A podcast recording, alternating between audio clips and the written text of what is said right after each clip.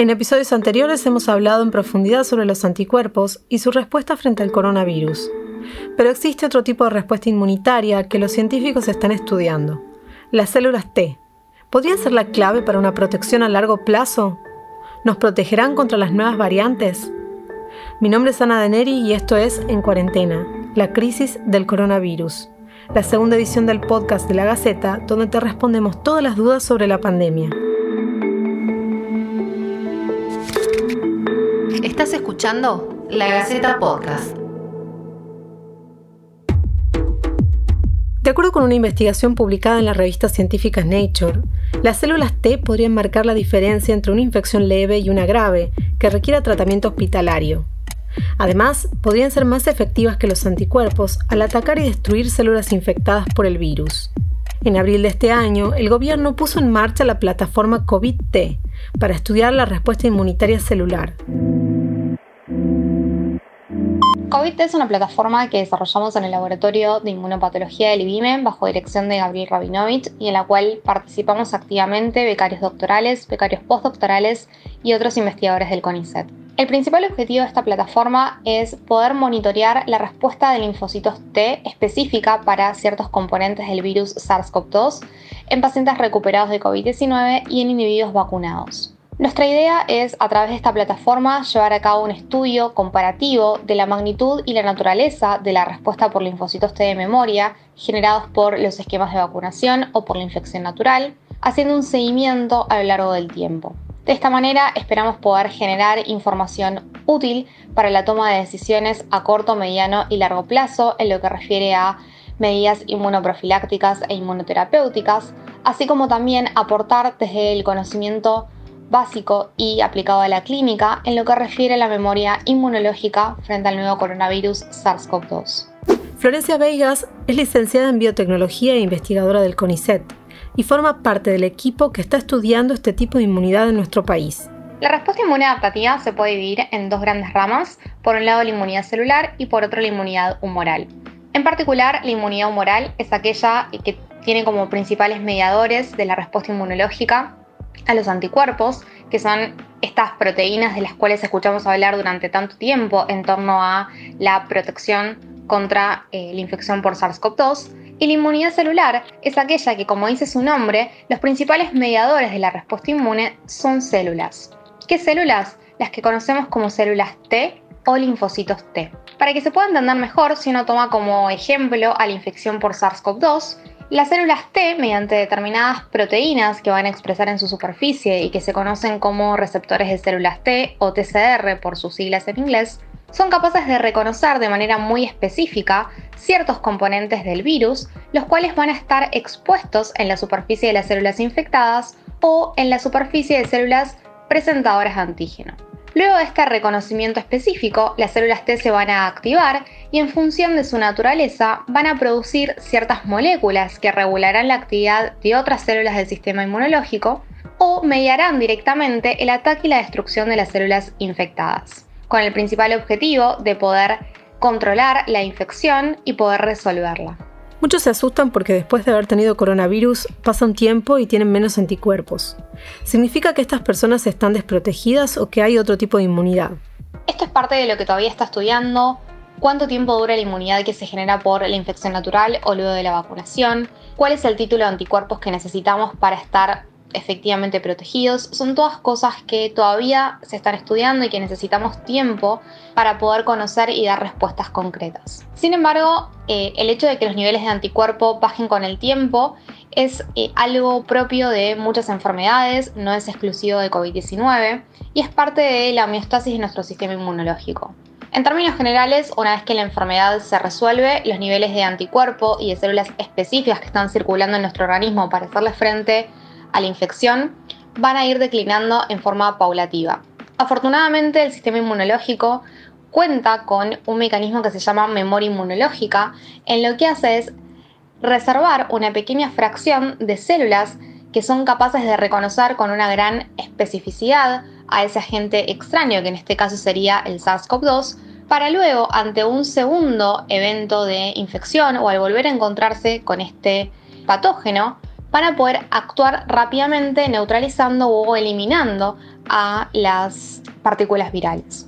¿Por qué entonces hay tantos reinfectados? En verdad, los casos de reinfección por COVID-19 son raros y no hay tantos reinfectados como nosotros creemos que los hay. El diagnóstico de una reinfección es difícil porque es necesario comparar el genoma de los dos virus que causaron la enfermedad, el causante del primer episodio y el causante del segundo episodio.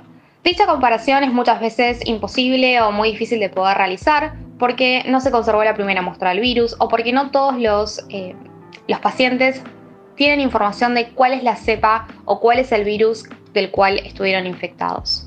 Es por esa razón y porque tampoco hubo un seguimiento de todos los casos de COVID-19 que es difícil establecer la frecuencia real de la reinfección. El primer gran estudio sobre la tasa de reinfección por SARS-CoV-2 fue publicado en la revista Lancet, eh, que es una revista científica muy prestigiosa, y fue realizado en Dinamarca en 2020. En este estudio, de 11.068 infectados en la primera ola, solo el 72 se reinfectaron en la segunda ola, calculándose un porcentaje de reinfección del 0,65%. En ese mismo estudio también se observó que no todas las personas tenemos la misma predisposición a eh, contraer una reinfección por SARS-CoV-2 y se observó que aquellas personas que tienen mayor riesgo de infectarse nuevamente son las personas mayores de 65 años. Se cree que la respuesta inmune generada ante la infección natural por SARS-CoV-2 puede reducir el riesgo de una reinfección, pero sin embargo todo esto es tema eh, aún en estudio y es muy importante que todos cumplamos las medidas preventivas, incluso si tuvimos COVID-19 en algún momento. ¿Pueden las células T protegernos contra las nuevas variantes? No tenemos lamentablemente una respuesta concreta, pero los primeros resultados que fueron publicados en diferentes revistas son prometedores en cuanto a la protección generada por las células T ante las nuevas cepas o variantes del SARS-CoV-2.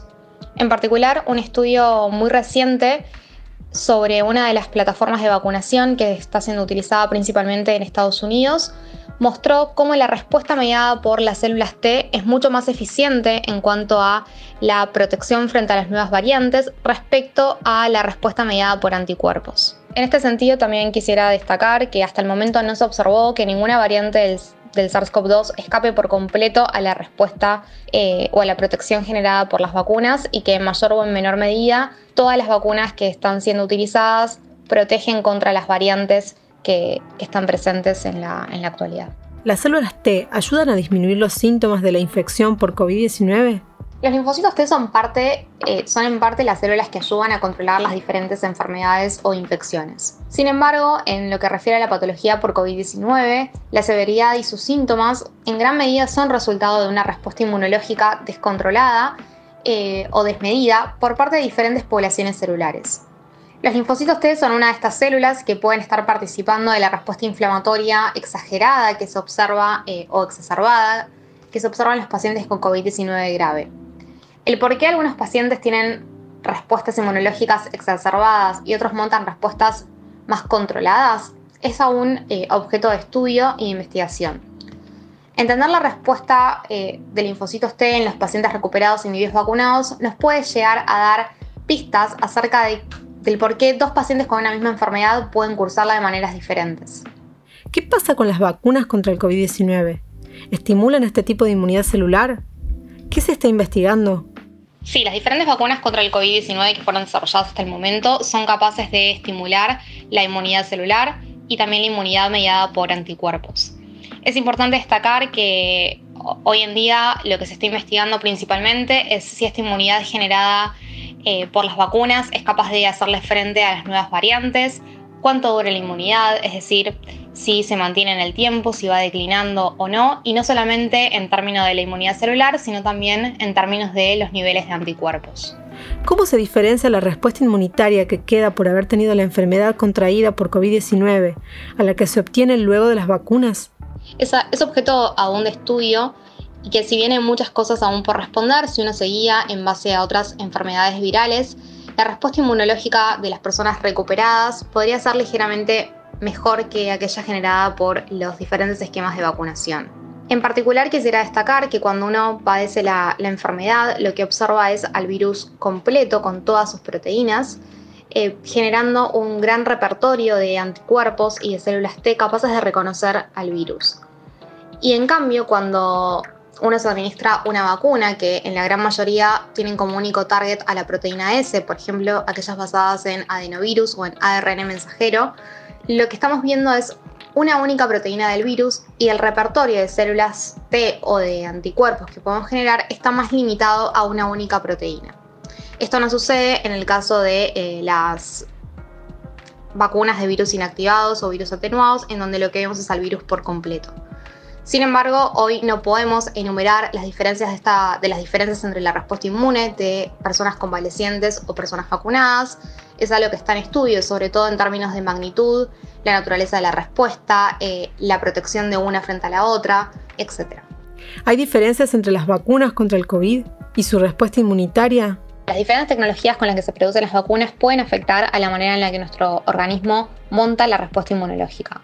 Por ejemplo, las vacunas con virus inactivado van a desatar la generación de anticuerpos y de linfocitos T que sean específicos para todas las proteínas estructurales, mientras que las eh, vacunas basadas en adenovirus o en ARN mensajero van a estar restringidas a una única proteína del virus. Más allá de estas diferencias, que es eh, únicamente respecto a cuál es el target de la respuesta inmunológica, los mecanismos que subyacen a la generación de la inmunidad van a ser similares y se espera que la respuesta entre las diferentes vacunas sean similares. ¿Una persona con inmunidad contra el COVID-19 puede contagiar? Aunque siempre hay excepciones eh, a la regla y que todavía es objeto de estudio, los pacientes recuperados de COVID-19 y los individuos vacunados con el esquema completo de, de su vacunación, en función de cuál sea el tipo de vacuna que se están administrando, en caso de contagiarse de COVID-19 o padecer la infección, suelen tener una menor producción viral, por lo que se estima que tendrían una menor capacidad de transmitir la enfermedad. Sin embargo, no podemos hacer una afirmación eh, respecto a esto último.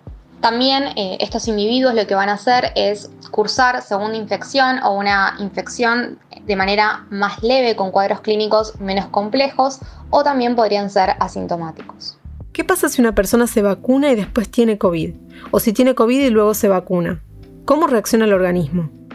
Esto aún es objeto de, estudio y de investigación y para lo cual se requiere un seguimiento clínico de cada una de las personas vacunadas con una única dosis eh, y que luego se infectaron o que luego o que han tenido COVID y que luego se vacunaron, etc.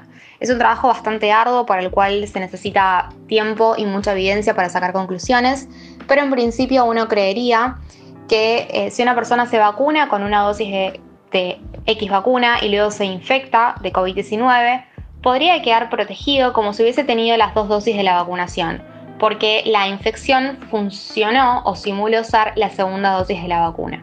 Lo mismo ocurre al revés, si un individuo que tuvo COVID y que luego se vacunó con una sola dosis, también podría estar bastante protegido contra eh, la infección. Sin embargo, eh, esto es objeto de estudio, faltan mucha información para poder dar una respuesta concreta. ¿Qué pasa en el caso de las personas que tienen una sola dosis de la vacuna? Es importante destacar que van a tener una mayor probabilidad que aquellos que tienen las dos dosis de cursar un COVID moderado o grave, porque su nivel de protección en lo que refiere a la, a la inmunidad es menor. ¿Las células T podrían prolongar el tiempo de inmunidad contra el COVID? Estudios muy recientes lo que mostraron es que una gran proporción de pacientes, entre un 70 y un 90%, poseen células T de memoria específicas para SARS-CoV-2, detectables entre los 6 y los 8 meses después de haber cursado la enfermedad. Y también sabemos de otras enfermedades causadas por coronavirus similares, como es el SARS-CoV-1, que la respuesta celular se mantiene durante periodos de tiempo más prolongados en comparación con la respuesta por anticuerpo. Esto último nos da esperanza de que la respuesta por células T prolonga en el tiempo, pero aún necesitamos de más estudios, más investigación y más seguimiento de los pacientes para poder eh, dar una respuesta. Muchas personas que aún no se contagiaron y estuvieron cerca del virus se preguntan si pueden ser inmunes. ¿Existe esa posibilidad? Esta es una pregunta que me parece muy interesante y justo unos días atrás estaba leyendo un trabajo publicado en la revista Nature Communications en marzo de este año, en la cual abordaban una problemática o una pregunta muy similar. Los investigadores en este trabajo lo que observaron fue que contactos estrechos eh, sin carga viral detectable contaban en circulación con células T específicas para SARS-CoV-2, proponiendo por primera vez que la exposición al virus, por más de no generar una infección, puede generar una inmunidad mediada por células T, dando algún cierto grado de protección.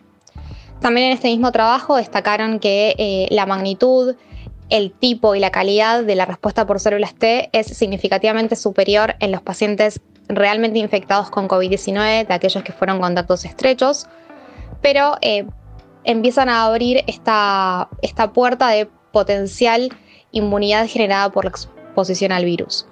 Quisiera destacar que falta mucha eh, información, muchos datos y muchos estudios para poder confirmar y hablar de esta posibilidad como algo 100% certero, ¿no? Esto es algo que está comenzando y que dentro de poco tiempo tendremos más información para sacar conclusiones un poco más exhaustivas. Esto fue En Cuarentena, la crisis del coronavirus. Esperamos que la información te haya servido y si te quedó alguna duda puedes mandarnos a podcast.lagaceta.com.ar. Vamos a estar brindando información chequeada permanentemente. Y por favor, no te olvides de seguir todos los protocolos recomendados por las autoridades de salud al salir de tu casa. Colabora y nos cuidemos entre todos. Esto fue La Gaceta Podcast.